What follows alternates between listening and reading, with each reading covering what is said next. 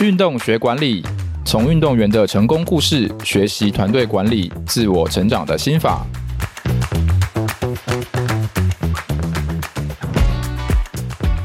Hello，大家好，你现在收听的是《从运动学管理》，我是主持人、经理人月刊卢廷熙。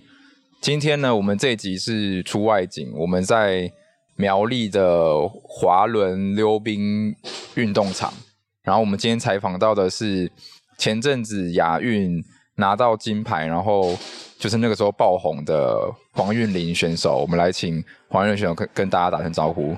Hello，大家好，我是滑轮运动员黄韵玲。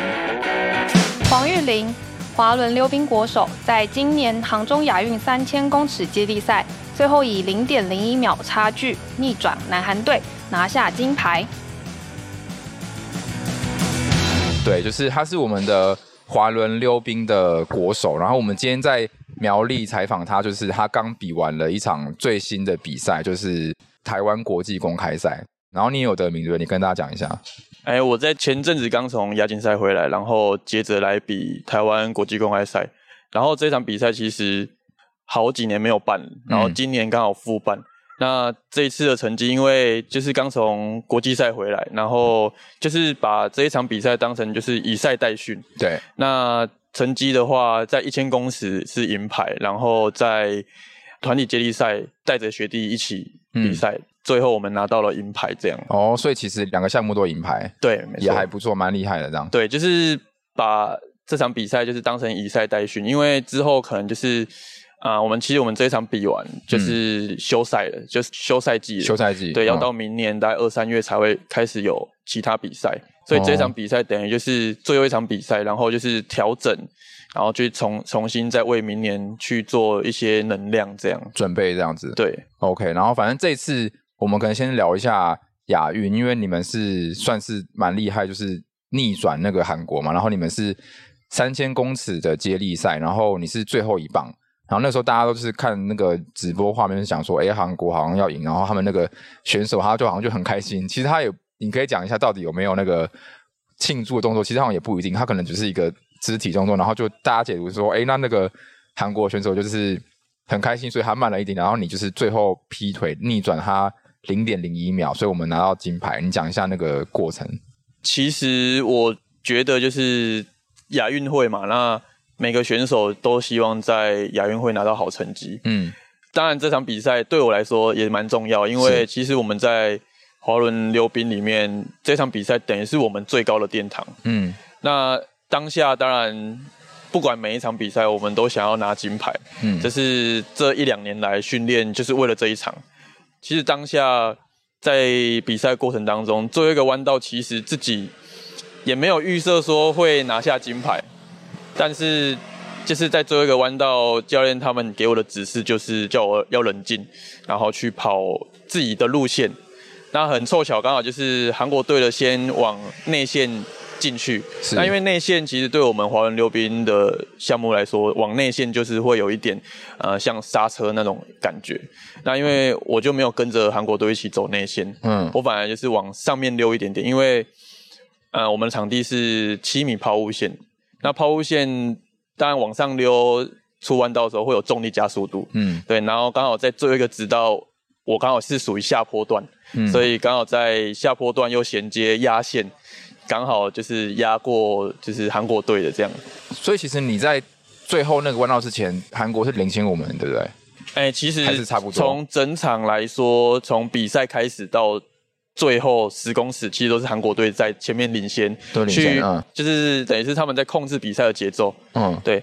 那我们就是希望说，哎，由他们来控制比赛节奏，然后我们再来找任何一个他们的漏洞或者是他们的失误去做突破，这样。哦，你说你们赛前策略就是这样子哦？对，因为其实，在国际赛来说好了，就是韩国队他们很喜欢在前头去做控制比赛的节奏，因为他们想要去抓他们。最有利的一个节奏方式去夺胜，当然，因为我们台湾就是自己的战略就会说，哎，因为这有一点就是会你领头就会有破风的那种感觉，而、破风其实对滑轮溜冰来讲其实是一个比较吃力的，但我们的策略就是先保留体力，然后最后再来跟他做厮杀这个动作。破风的意思就是说，我要第一个，然后会有风封面风对风组风组这样。对，所以等于说他如果我是一直排在第一位的话，我的那个体力消耗会比较大。对，是但是因为他们希望他们能够控制整个比赛节奏，嗯，就是他们不希望有别的国家在控制整个、哦、对。那所以当然就是自己每个国家自己的。战术不一样，战术就会不一样。对，因为我今天有看你们比，然后就是大家的那个 tempo 好像蛮有有一点类似，对不对？会对会这样子，然后就是要要跑的时候，大家会一起跑，然后滑的时候，大家一起滑。对，就是有些选手就是不不希望去吃太多风，吃太多风。对，然后可能有一些选手他是属于比较比较能够就是抗风组嘛，就是他们可能体力会比较好，嗯，然后他们也会想要去控制比赛。对，所以其实比赛的心理就是每个选手给自己的战略，或者是教练给选手的战略，其实都是不太一样的。OK，那那像是比如说，就是在接力赛的时候，你们那个接棒的过程是怎么样？可以跟大家分享一下。呃，以我们滑轮溜冰的接棒过程，我们其实不像田径，对，就是它是有接力棒的。嗯，呃，我们的规则就是它必须要双手，然后碰触到腰间的位置，嗯、然后以双手推出去，平推出去。哦、嗯。才算合，就是一个完整的接力。但如果你是单手，这样也不行，不行就会直接淘汰嘛？对，他就是属于犯规动作，就会直接被 DQ，直接失格这样。哦，了解。所以它有规有一个规则。对，所以在接的过程当中要很小心，就是不能就是因为旁边。你可能对手的阻碍，你变成单手推，嗯，对，你一定还是要得完成你的接力动作，才有机会再下一棒这样。那你们排棒次是有也有战术规划吗？因为那时候你是跟教练说，好像原本你有受伤，可是你还是想说你要跑最后一棒。哎、欸，因为在比赛要去亚运前，其实在训练的过程当中，就是有跌倒，然后刚好整只左脚就是大腿是淤青，然后小腿这边就是。一大片的那个擦伤，就人家说牛小排那一种，嗯，那种概念。哦，对，然后就是刚好就是在三千公尺接力的前一天，又遇到就是一千公尺又被判判犯规。对，就是你你那是个人是，对，就是就是对个人赛又被判了犯规，然后等于是心理也受伤，然后身体也受对，然后当时候其实就会整个比较失智一点啊，嗯、然后。但是教练他们就觉得说，哎、欸，就是准备了两年，然后就是最后一场了，嗯，然后就是就是叫我要把意志力拿出来，对，嗯，那当然就是自己也会想拼啊，就是反而就是哎、欸，前一天被判犯规，然后你就只剩最后那一场，那你不拼，你这两年都白费，或者是甚至你已经努力那么久，然后就因为这样，然后就放弃的话，我觉得也许我以后。回想的话，我也可能会后悔，所以就马上就收集自己的心情，然后就全力以赴去拼下一场。这样，嗯，你可以讲一下你前一场就是失格的那个过程，因为你原本好像第四名，对不对？对。然后他说你失格，那个是大概怎么样情况？呃，那时候就是因为整个集团在最后一圈的时候。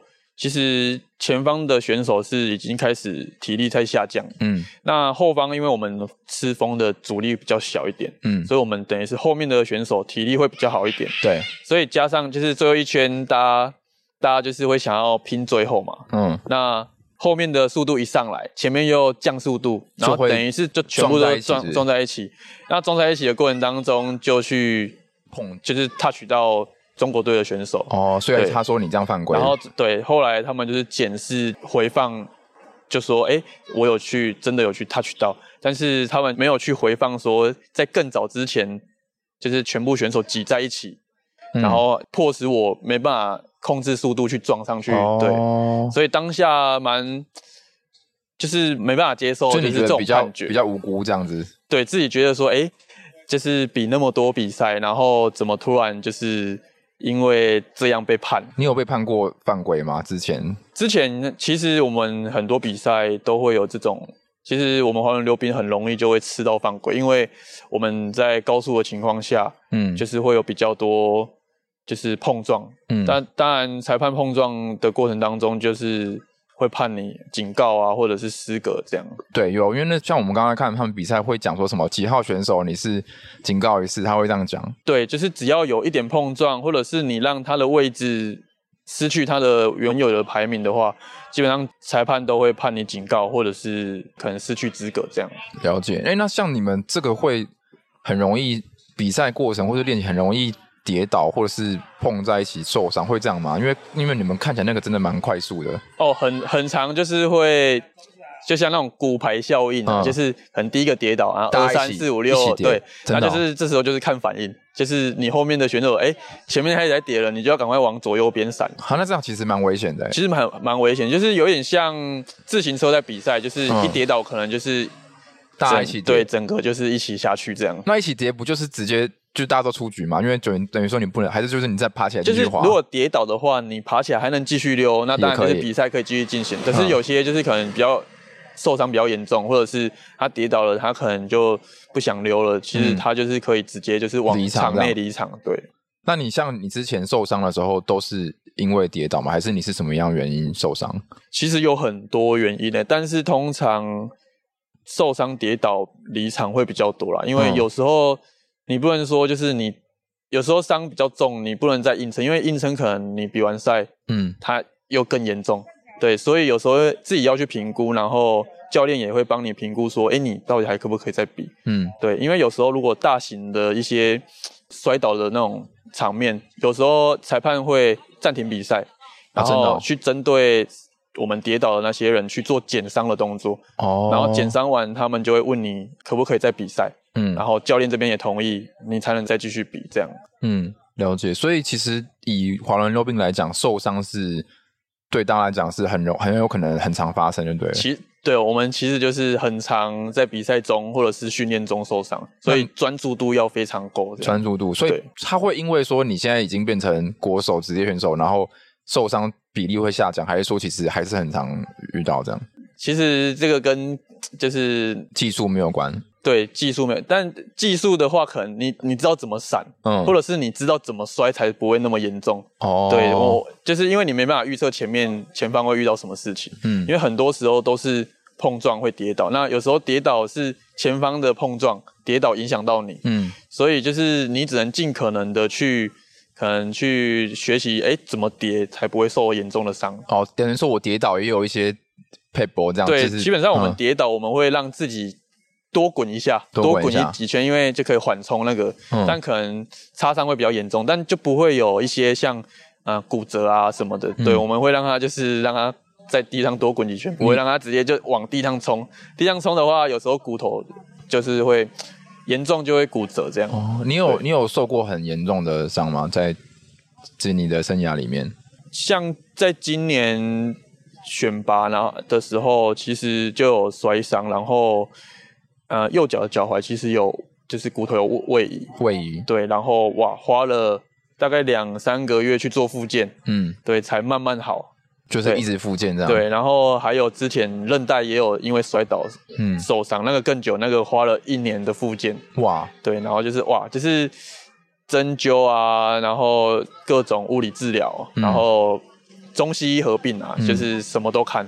才慢慢，那这样受伤复健过程你都不能够比，对不对？还是还是说你只能慢慢比？你只能就是不能太高强度，对。嗯、可是刚好每一年的比赛都有很多重要的比赛，嗯，所以有时候你就是绷带绷着，或者是肌贴贴着，哦，硬硬就是硬撑这样，对，硬撑。然后就是意志力很重要啊，嗯、就是那时候真的就是用意志力在在撑，所以有有时候比完或者是训练完很痛。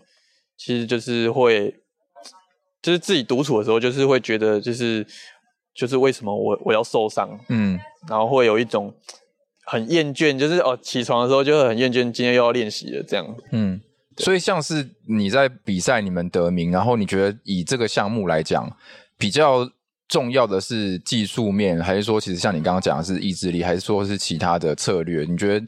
能够获胜的关键，你你自己觉得是像是会哪一些？还是说要综合起来这样？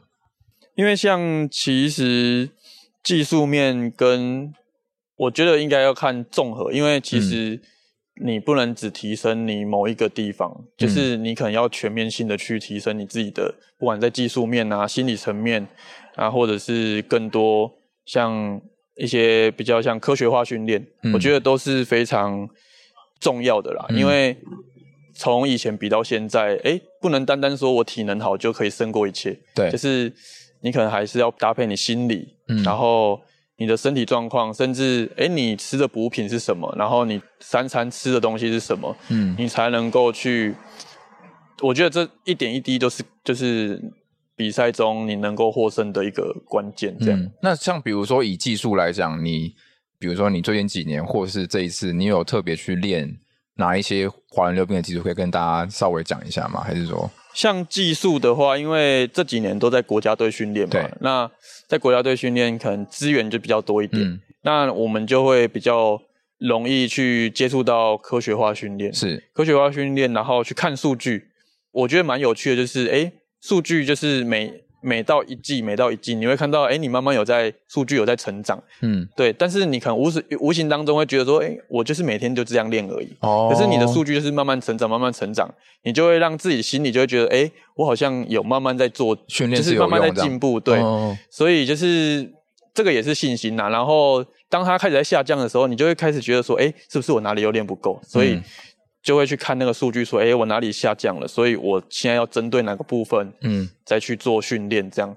就等于是可以很精准的知道说你现在身体的状况，甚至你现在身体有没有在向你求救，这样，嗯，所以你可以很精准的去做针对性的训练。是，所以它那个数据是，比如说我可以知道我平均每一圈的速度啊，这种，或者是你的比赛的过程的数据数字，它都会跑给你看，这样。对，就是。呃，你肌肉的力量，然后对肌肉的力量，还有你发力的磅数哦，等等连发力磅数都知道。对对，就是它就可以去测验你，然后甚至你的敏捷，嗯、你的敏捷度，然后还有你的速度，还有加速度什么，嗯、它其实都都可以很精准的去测量出来。哦，所以等于说国家队还有一个系统可以都是。对，我们那时候在国，我们在国家队。我每个礼拜都会就去做一个非常完整的测量，然后等还有抽血，嗯、就会去看，哎，我们今天的血液浓度或者是我们疲劳指数，是每个礼拜疲劳指数多少？如果疲劳指数太高，他们就会安排你休息一下；如果太低，就代表你这礼拜没有认真这样。哦，哦，所以等于说机器就是系统一跑出来，就都完全都是摊开来看数。对，就是就是教练就都知道。就是你这礼拜有没有认真练？你偷懒他都知道，有没有偷懒？对，都知道。所以等于是你全身的所有数据，教练团他们都知道，所以他们就会知道说你还需要些什么训练、加强什么这样。对，嗯，了解。好，那我我跟大家讲，其实黄玉霖他是从小时候，你从就是爸爸妈妈好像从三岁就开始，就是让你接触这个运动，对不对，那你可以跟大家讲一下，因为好像有讲说你是因为一开始是骨盆位移，然后所以才开始接触滑轮溜冰，然后那你后来是怎么样确定说我要以这个运动来为职业这样？其实三岁其实自己还懵懵懂懂啊，嗯、所以都是之后听爸妈在讲说，哎、欸，我以前发生过什么事这样。嗯，那那时候就是人家所说的就是青蛙腿，对。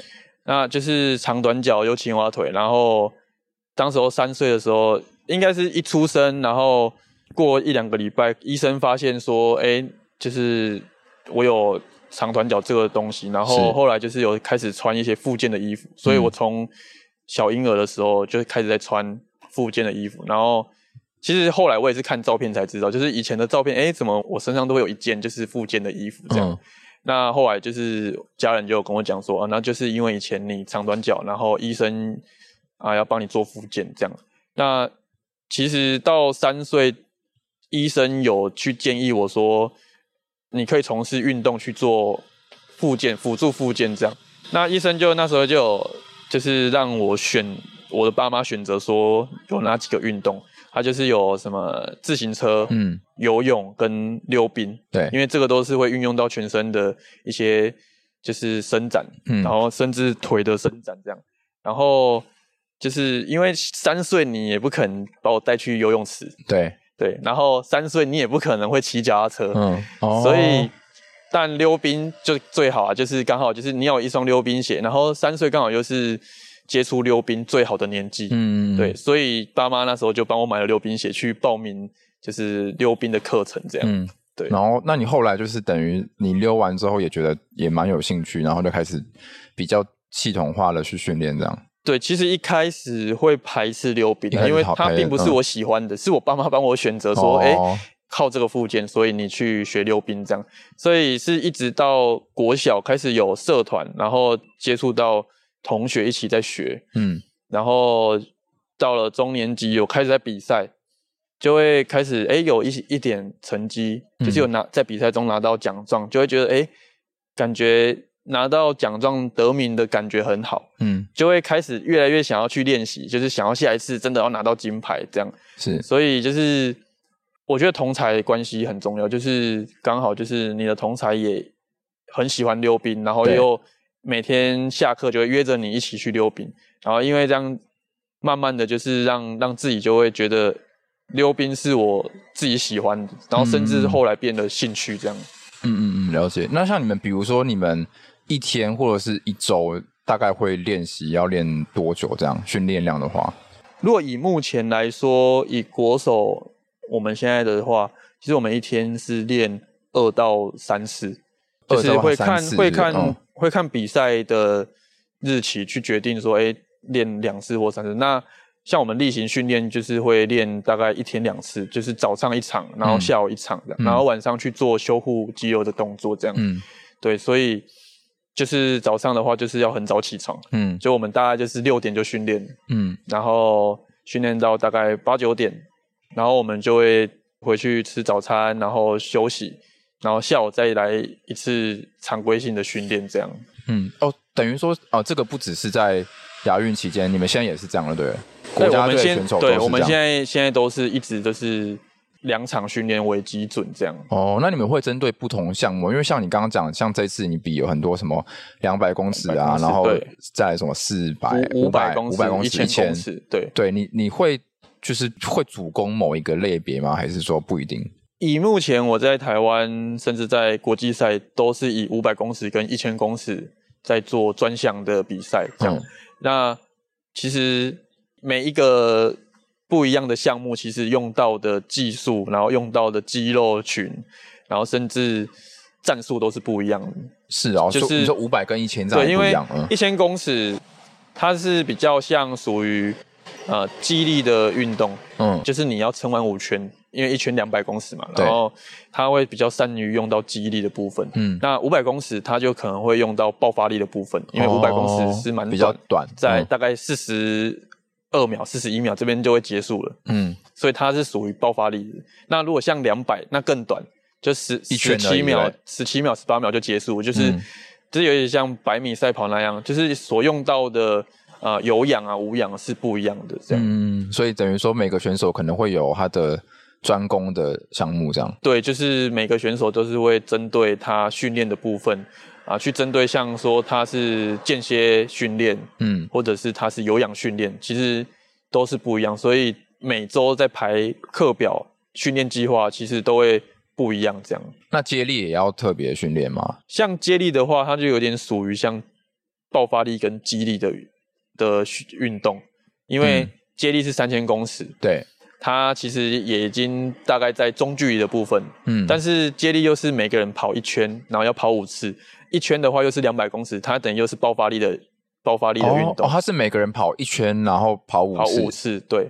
哦，等于哦，了解。对，了解，所以它有记忆的部分，又有爆发力的部分，而且它还要有很多敏捷，因为接力是很多人会下场比赛，嗯，所以场面会蛮混乱的。对，所以它还还必须要有一些敏捷性。对，嗯，所以所有的个人赛其实都是。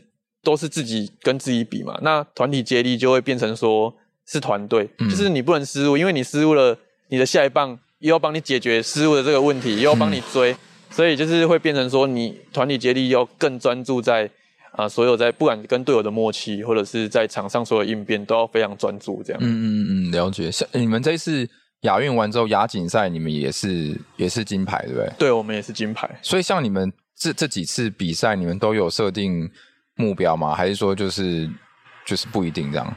其实当然目标也很一致啊，就是金牌。金牌，嗯，那就是战术怎么去去分配。其实今年的亚运跟亚锦赛，其实他们都一样是派出亚运的那一。你说对手都是同一组就对了。对，那韩国队他们在亚锦赛就亚运结束后，亚锦赛他们有调整阵容。嗯，对，调整阵容，但是我们没有调整阵容，我们还是用原班人马去跟他们对抗。嗯、那但我们会害怕说，调整阵容是不是会针对？他们可能针对我们的呃哪个弱点去做调整，这样。嗯。但是其实我们台湾，其实我们三个都对自己蛮有信心的，嗯、就是我们就觉得说，哎，不管对方摆出怎么阵容，我们就是去突破这样。嗯。那就是很刚好，就是亚锦赛的最后一棒，我还是跟。就是当同一个人对，跟同一个选手当时候在韩国那个郑哲元选手就是同一棒这样。嗯、那其实我们都其实我们都比过很多场，其实我们都是认识的啦，嗯、对。所以他其实在，在在比赛过程当中，比呃亚锦赛我们拿到金牌过程当中，他也一起恭喜，就是有恭喜我说，哎、欸，我亚运也拿到金牌，然后亚锦赛也拿到金牌这样。所以其实，在场上场上场下虽然都是敌人嘛，那我们场下其实我们跟韩国队也是都非常。非常友好的，对，嗯、但是比赛嘛，就是当然友情先放一边，对对，所以该拼的还是要拼，嗯，对。那战术的话，我们这一次也是先想说，要不要跟亚运一样，就是我们在后面去做伺机而动的动作。但这次也是吗？还是？但亚锦赛我们想说，哎、欸，韩国队已经知道我们亚运做过这样的事情了，所以我们这一次又改变了，换我们主动攻击，嗯，对，所以我们这一次主动攻击。到终点，我们甚至把韩国队拉了零点四秒的，这样算比较多的。就是对，因为我们那时候亚运是只赢零点零一，零一，对。然后我们这次是主动攻击，我们换我们在前面，最后我们赢了零点四秒，嗯、就是又更拉了更长一点。对、嗯，所以其实那个策略真的是蛮重要，就是等于说我确定我一开始要在第一个还是不要。但是那如果你们两队都想要在第一个会怎么办？就是会一直拼这样，就是会变成两边一直在互拼。可是。以我们的话，如果他想真的想要在第一位，我们不会跟他互拼，因为互拼就是会损失体力，然后可能让第三队会对，就是鹬蚌相争，渔翁得利这样。哦哦、那因为现在亚洲的各国成绩又慢慢已经追得上台湾跟韩国了，嗯，所以我们又得要担心说，哎，印度队的跟中国队的会不会因为我们两队在互相争，然后他们就伺机而动反杀我们，也有机会这样。所以这一次我们。教练团就改变策略，让我们台湾队就是直接先攻，嗯，然后让韩国队，其实韩国队也有一点措手不及啊，因为我们三个队友都很清楚说哪个时候要攻击，嗯嗯，但是我们就没有很明显的去做出我们想要去攻击，所以是等于是有点像突击的的突袭这样，对，嗯，然后韩国队当时候就被我们拉开一小段距离，然后我们到就是一直到最后就是都是一样那个距离获胜这样，嗯，所以其实比赛的过程。跟对手的互动还是很重要的，因为像我练习的时候，我可以就是拼全力，然后或者是我可能去看最佳成绩。可是比赛应该有很多变数，对不对？对，因为你赛前溜得多快都没有没有用，其实都没用，嗯、因为当下的应变能力才是最重要的。嗯、就是然后你因为赛前其实不管哪一队啊，买哪一个国家，他们就是会放那种风声出来说：“哎，我这个选我们韩国队现在。”啊，秒数是目前什么这个场地最快的最快，嗯，就是有一点会心理战这样。对，那我们当然也会啊，就是哎、欸，我们现在这个谁谁谁，然后也是目前跑跑怎样跑怎样，然后我们用的轮子是怎样的，就会开始去互比，然后也会观察对方是用什么轮子啊，或者是对方用什么装备这样。哦，轮子也有差是是？对，我们轮子也有差，然后就是教练其实都会跟我讲说。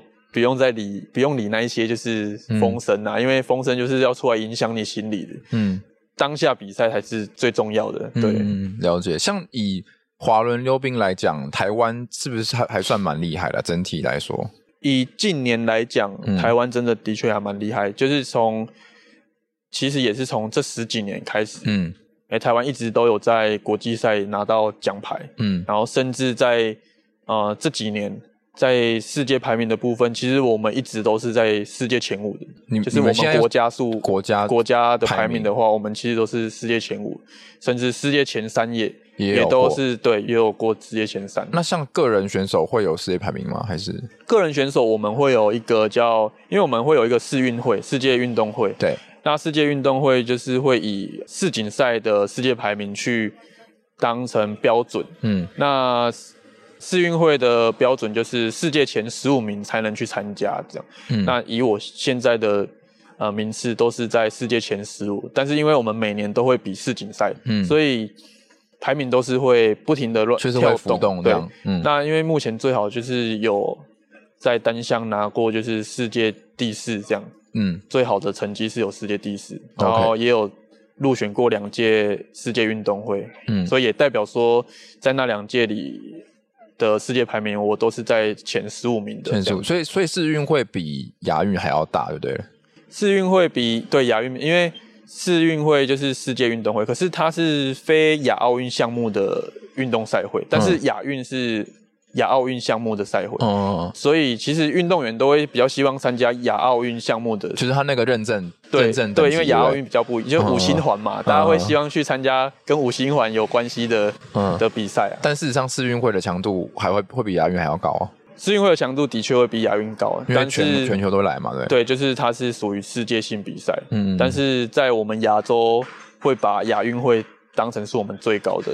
了解赛事目标这样。那像比如说，你就是从这么小开始练习，然后到现在，你有最低潮或者最挫折的时候吗？然后比如说，你像刚刚讲说很讨厌练习啊，或者会不会因为说我一直受伤，然后我要一直复健，你心理的状态大概会大概是怎么样？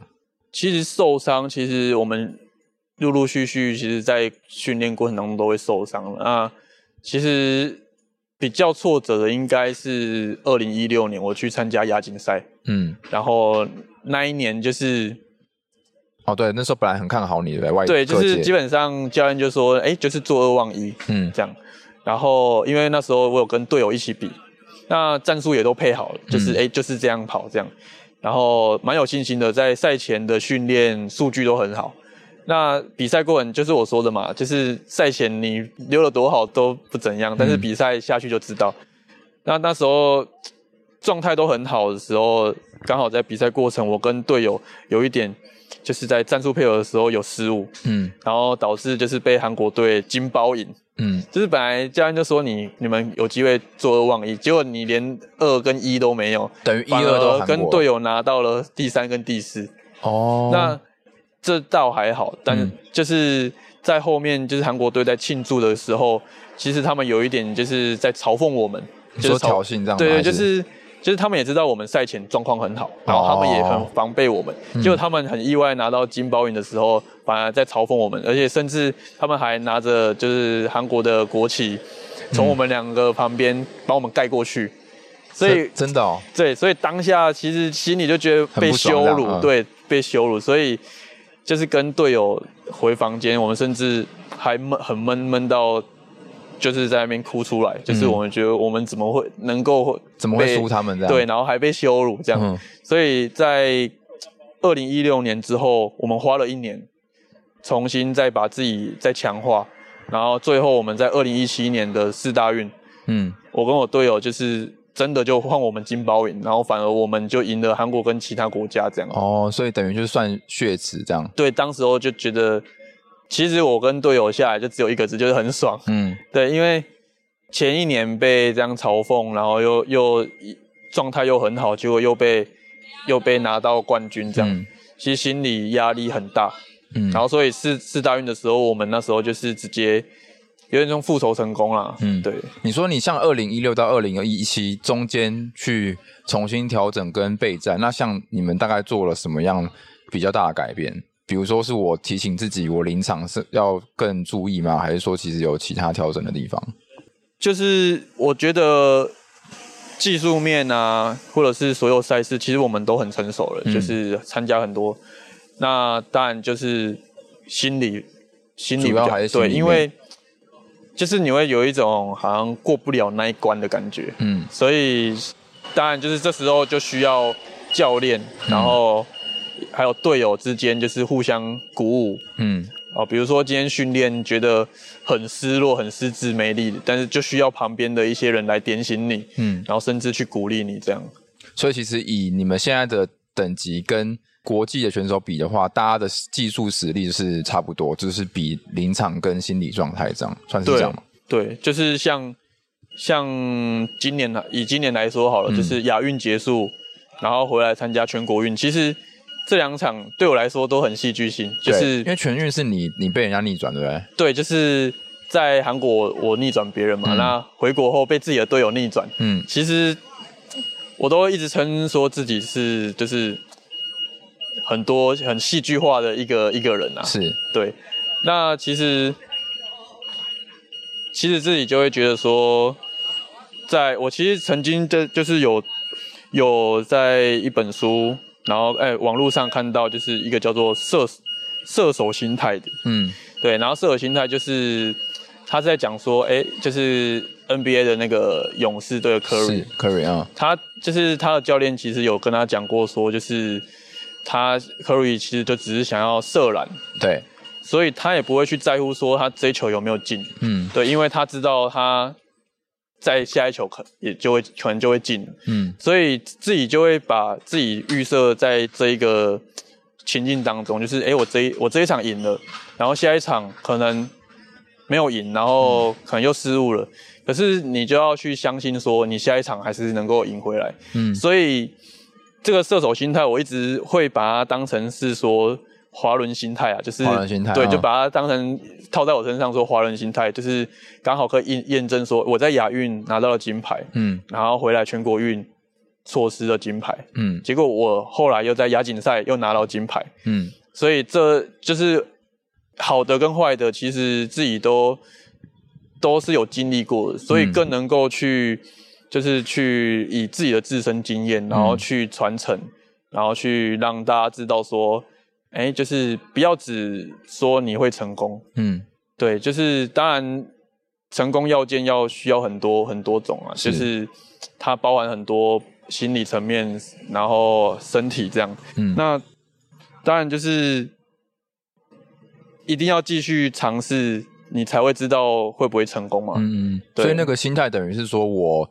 我就是准备好我每一场比赛来，然后我就是全力去比，然后我也，你说像他投篮那样，我也不一定预设说我一定要赢，我会知道说有可能我会赢，有可能我会输，但是我下一场我还是全力不会被影响，大概是那样的感觉，是这样。对，就是其实就是我自己都有在在思考，就是两两个一一我的思考习惯，嗯，就是我思考习惯就是第一个思考习惯是认认为就是错误或者是挫折是。他不会让人家错失成功，嗯，就是反而你，反而你放弃了才是错失成功啊，嗯，对啊，所以你有挫折，然后有错误，你再去改进，他反而离成功更接近，嗯，对。那第二个，我第二个思考习惯就是，既然就是一件事情，就你既既然都想做了，对，那就是把它持续做，做到成功为止，这样，嗯，对，了解，其实这个心态还蛮不错。那像你你们这样子的竞技来讲，他们会有年纪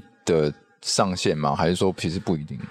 呃，我们其实年纪上限没有，但是我们会有分级的赛事。嗯，对。那当然，在我们的生态里，其实到三十岁，其实就已经是老选手了。哦，三。对，因为我们会动用到很多心肺。嗯，当当然，那个年轻人的心肺。恢复都比我们好。你说二十几、二十几、十几、二十几，对，就是很大学生啊。嗯、对，那像我们这些都已经快接近三十岁，甚至有些选手已经三十岁。其实他们，我们都会常常调侃自己说，我们就是被追着跑的那那些人。哦、对、嗯，但是经验比较好啊。对，就是很多时候我们都会调侃自己说，我们就是用经验在取胜而已。嗯、对，那体力的部分，年轻人当然比我们更有优势，冲力，然后更有活力。嗯、对啊，嗯。好，那你下一个赛事目标是什么？就是呃，之后的自己自己当然会有短期、中期跟长期的目标。嗯、短期当然就是先把眼前的所有比赛都比好。对，那中期的部分也是希望说，哎、欸，自己能够去欧洲啊、呃、比职业赛，因为其实在欧洲职业赛是非常盛行的。嗯，那因为亚洲其实很少有职业赛，哦，就除非像我们现在刚比完的国际公开赛这样，嗯，其实欧洲会有一系列的职业赛，我比比较会比较想要往那边去做挑战。嗯，那长期的长期当然就是希望有更多的综合性赛事，甚至溜冰能够进奥运，我觉得才是长期的目标。因为每个运动员都会想要去拼奥运，嗯，就是亚运也拼到了，那奥运。我们都溜冰的其实都是一直很盼望奥运，奥运可以录取录取这样溜冰。对，OK。你们说职业赛是，比如说是比较像是那种联盟的那种感觉，联盟。对，他们就属于欧洲的一个联盟，然后去有每一站每一站的积分，然后嗯，积分完会有什么奖金制度这样。嗯。那因为亚洲比较缺乏这一块，所以我们在。欧洲的竞争力会比较少一点，嗯，对，所以去那边等同于就是也是用欧洲的高强度训的比赛去做一个训练，我觉得对自己在亚洲的实力会比较好一点，嗯，对，了解。好，那我们今天很谢谢黄玉玲来跟大家分享一下，就是他这个滑轮溜冰的心路历程，然后从很小开始去练习，然后到这一次亚运跟亚锦赛。都拿到了三千公尺接力金牌。对，我们刚刚其实，在看外面看的时候，都很多人找你签名跟拍照。对，其实你们在这个在这个滑冰界应该算蛮蛮有名的，对。就其就其实其实我自己蛮喜欢去鼓励小朋友的，嗯，因为我觉得我自己也是这样过来的，所以我在看他们比赛，或者是他们来找我签名，然后或者是拍照。都很乐意，对，甚至是家长带着小朋友来找我拍照，嗯。我其实有时候也都会跟家长去聊说，哎、欸，我以前有碰到这个这个状况，哦，所以怎么解决，嗯，家长要怎么做，我都有分享说，哎、欸，我以前我爸妈怎么做的，这样就是鼓励。对，其实以现在来讲，就是会比较倾向于去鼓励小朋友，嗯，勇敢追梦这样。嗯嗯，了解。好，那谢谢黄玉玲今天的分享，那跟大家说拜拜，谢谢大家，好，拜拜，拜拜。